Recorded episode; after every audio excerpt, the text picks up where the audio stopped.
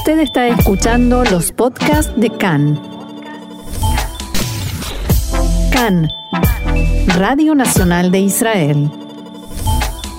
Seguimos adelante aquí en CAN en español y es momento de ciencia y tecnología, así que ya está con nosotros nuestro experto en la materia, Mariano Mann. Hola Mariano, ¿cómo estás? Hola, ¿qué tal? ¿Cómo estás? Bien, muy bien. Y bueno, como sabes, como bien sabes y sabe el mundo entero, estamos empezando un nuevo año, apenas comenzando, estrenándolo. Eh, y el anterior fue el año, se podría decir, de la cumbre climática y el año en el que se habló mucho más de todo lo que tiene que ver con el cuidado del medio ambiente, ¿no? Sí, así es, y esa es la gran noticia para el cierre de un año, podríamos decir, casi gemelo al 2020 porque la pandemia siguió golpeando eh, aquí y allá a pesar de los índices de vacunación. Como sabemos, la mutación Omicron hoy tiene aisladas a muchísimas personas en el mundo, hay mucha preocupación, se sabe lo que ya hemos hablado aquí, que es de rápido contagio, pero menos grave. Pero lo que sí ha ocurrido de diferente en 2021 fue eh, la acción de retomar la agenda respecto a la crisis climática. Ya no es solamente el cambio climático, sino es la crisis climática. Eh, eso ha sido, eso ha sido muy importante lo que vos bien decías, la cumbre de, Glasgow. Eh, porque bueno, líderes mundiales se reunieron allí y celebraron compromisos como incluso el que hizo eh, Naftali Bennett, el primer ministro de, Israel, ¿no? de de poner esto sobre la mesa y empezar a, ejecutar las políticas más eh, agresivas respecto a, las empresas y cómo éstas tienen que comportarse con el medio ambiente. Eso ha sido una muy, muy buena noticia para Israel eh, en un momento en que la, las industrias eh, tienen que hacer muchos cambios y las startups, eh, recordemos el concepto de Startup Nation, ¿no? el país de, las empresas emergentes, se orienta justamente hacia la tecnología climática, que es un concepto en el que se puede englobar a, por ejemplo, empresas que hacen mediciones del clima, de las mareas, de las precipitaciones, eh, predicen incendios forestales. Bueno, y justamente es la tecnología climática lo que se viene, y de esto podemos hablar en, una próxima columna, que es lo que tiene que ver con la, el viraje de muchas startups eh, locales hacia eh, el mundo de la crisis climática y los negocios que genera la crisis climática, que parece algo poco altruista, pero eh, Israel no es solamente hacer negocios per se, sino hacer negocios también para ayudar, ¿no? Podemos recordar eh, aquellas compañías que están trabajando con eh, carne cultivada para reducir las emisiones de efecto invernadero o de un desarrollo israelí de globos aerostáticos para secuestrar el dióxido de carbono en la atmósfera, que es algo que también me gustaría desarrollar más adelante. En ese sentido, lo que eh, es importante hoy y lo que podríamos hablar en esta columna es qué podemos hacer cada uno de nosotros más allá de los gobiernos. Sí, porque... los gobiernos tienen que aplicar políticas particulares, pero nosotros, ¿cómo podemos ayudar? Sí, porque además nadie nos consulta y nosotros no somos quienes definimos esas políticas, pero sí creo que podemos aportar lo nuestro, ¿no? Como se, dice normalmente, nuestro pequeño granito de arena. Así es. Y hay algunos pasos que, que hemos eh, resumido en Israel 21C en español que, si querés, podemos ver algunos de ellos. Sí, cómo no. Bueno, uno, el, quizás uno de los más eh, importantes y que tiene que ver con nuestra dieta es poner más vegetales en, nuestros platos. Eh, ¿Por qué? Porque los cinco alimentos que causan las mayores emisiones de gases de efecto invernadero son, ¿qué, es esto? Vamos a decir, los gases que emiten los animales eh, mamíferos que luego son la carne que nosotros comemos finalmente, ¿sí? para hablarlo, decirlo mal y pronto decía que eh, los cinco alimentos eh, que causan mayores emisiones de gases de este tipo son la carne vacuna, la bovina, eh, la ovina, perdón, el queso, los productos derivados del cerdo y las aves de corral. Estamos hablando justamente de eh, los animales que la, la, mayoría de la humanidad suele consumir y no se habla de pescado. Aquí hay una, ah. una, una, respuesta importante. Eh, en ese sentido, investigadores de la Universidad de Oxford explicaron que eliminar la carne y los lácteos de la dieta podría reducir la huella de carbono de los alimentos en hasta un 73%. Ok, ¿qué es la, huella de ¿qué es la huella de carbono? ¿Qué estamos reduciendo? Es justamente la cantidad total de gases de efecto invernadero nocivos, entre ellos el dióxido de carbono que hablábamos recién, y el metano generado por las acciones humanas, como la cría de vacas, de ganado ovino, porcino, eh, aves de corral, etcétera. Esta huella de carbono global, es decir, del mundo, promedio por persona es de cerca de 4 toneladas. impresionante, digamos. Increíble. esto eh, los especialistas consideran que para 2050 cada ser humano tiene que reducir esa huella a menos de dos toneladas, es decir, a menos de la mitad, para que eh, todo el planeta tenga una mejor oportunidad de evitar el calentamiento global. En ese sentido, es a lo que apunta esta columna, que cada uno de nosotros podemos hacer una gran diferencia con pequeños pasos. uno de ellos es... Si, si yo compro vegetales, ¿sí? Y vienen envueltos en un montón de plástico, ¿cuál sería la diferencia? No, es que hay que escoger productos con menos envase de plástico, es decir, que cuando uno va a, comprar debe evitar esta cantidad de plástico, porque eh, el Centro de Derecho Ambiental Internacional eh, dice que casi todos los plásticos empiezan como un combustible fósil y los gases de efecto invernadero se emiten en cada etapa de su ciclo de vida del plástico, es decir, desde la extracción y el transporte de combustible hasta cuando llega a, las vías fluviales y los vertederos como basura. Mm en, en 2019, que es el último informe, la producción e incineración de plástico produjo más de 850 millones de toneladas métricas de gases de efecto invernadero, un disparate absoluto. Esto en, términos son eh, eh, eh, es muy difícil de, imaginarnos el desastre que está causando el plástico. Pero no solo eso, no solo eso, también hay que elegir, la recomendación es elegir alimentos que hayan viajado distancias más cortas. Es decir, si yo estoy en, Siberia, eh, tratar de no elegir un camarón que no esté cerca de, donde yo me encuentro. Claro, consumir más producción local. Exactamente, porque antes de comprar un, artículos en el supermercado conviene tomarse un momento para revisar la etiqueta para ver dónde empezó el viaje del producto elegido. ¿Por qué? Porque esto genera, por supuesto, contaminación y más y más y más y más eh, gases y problemas eh, para la crisis climática.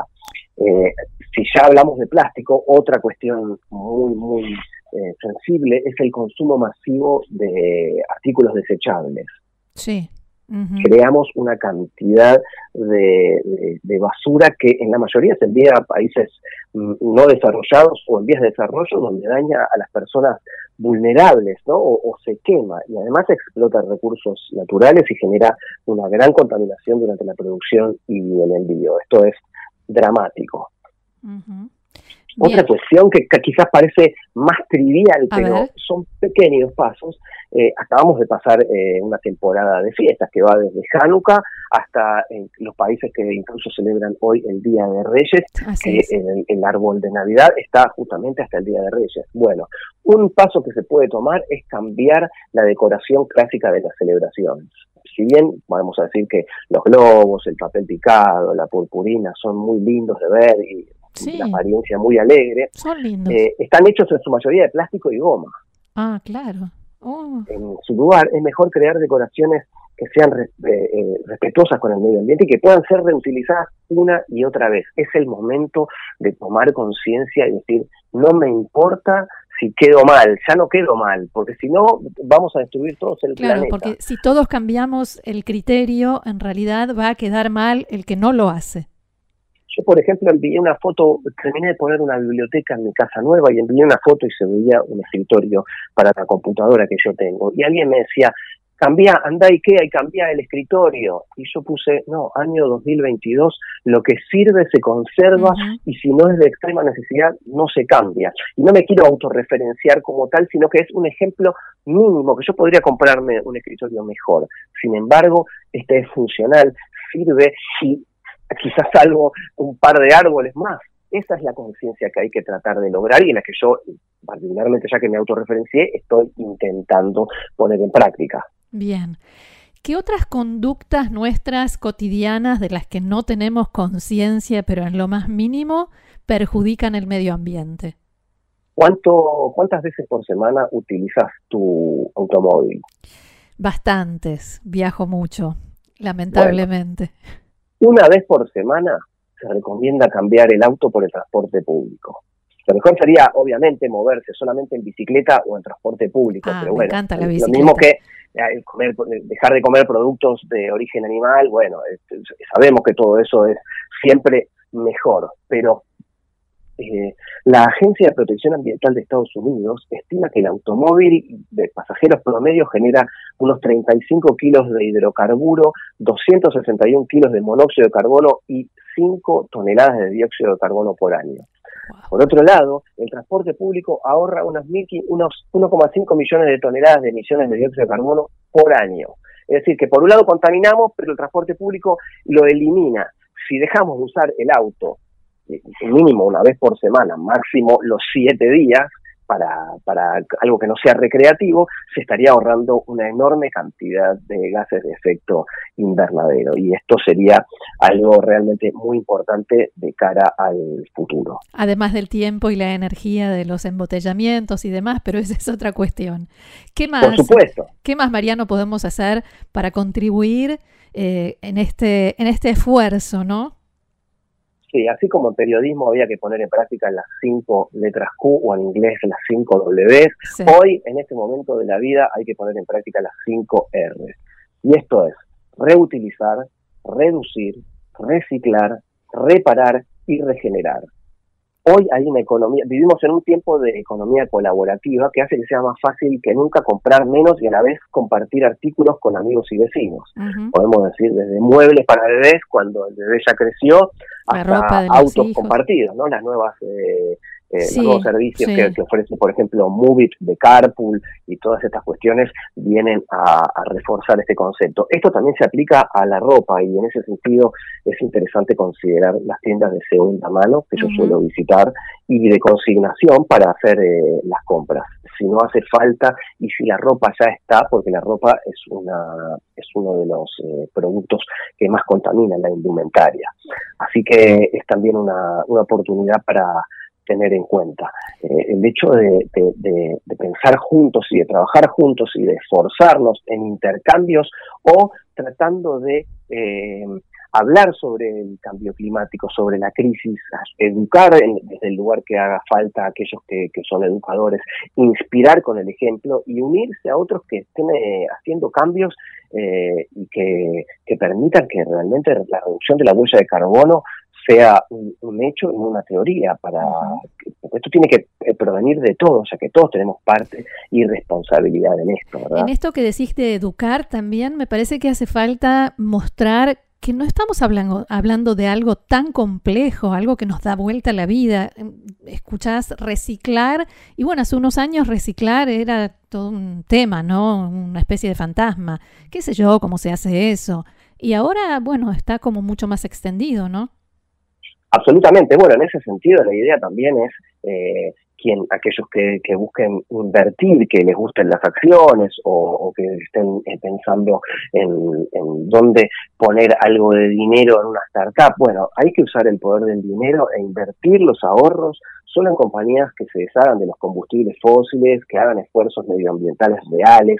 Hay que elegir a políticos que promuevan cambios en las políticas ambientales, porque solo la presión pública es la que va a conseguir que los gobiernos cambien su forma de actuar. De otra manera, esto va encaminado a un desastre. Estamos en un momento muy delicado y en la antesala de un desastre de proporciones que vemos algunas manifestaciones, inundaciones por aquí, incendios por allá, y todo nos parece asombroso, aún cómo es que en agosto está haciendo tal temperatura o lluvia en noviembre en tal o cual lugar. Bueno, esto es, son las quejas del planeta, de la naturaleza respecto al daño que, que le hacemos y por eso es importante eh, realmente trabajar entre todos en, un esfuerzo colaborativo, darle, eh, prestarle atención a aquellos eh, que saben, a los ambientalistas que, guían.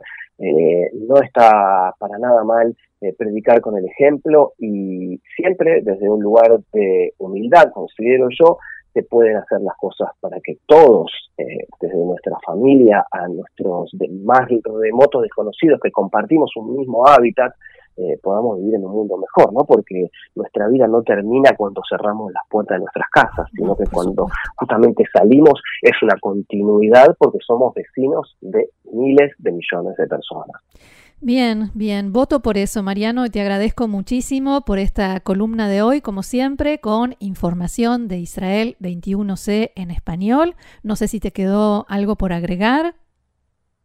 Bueno, en principio que está eh, reforzar, eh, me gustaría reforzar el, tema de la economía colaborativa, es todo siempre mucho más fácil, hay muchos grupos sociales, en las plataformas de, digitales, en las redes sociales, hay muchas páginas, muchos grupos eh, barriales o urbanos que intercambian, hacen ferias, lo que no sirve, lo que sí sirve, hay tachos de recipientes, perdón, cestos de basura, donde se puede discriminar, eh, las botellas eh, hoy se pueden dejar a aquellos necesitados que recolectan y pueden obtener incluso dinero por ello.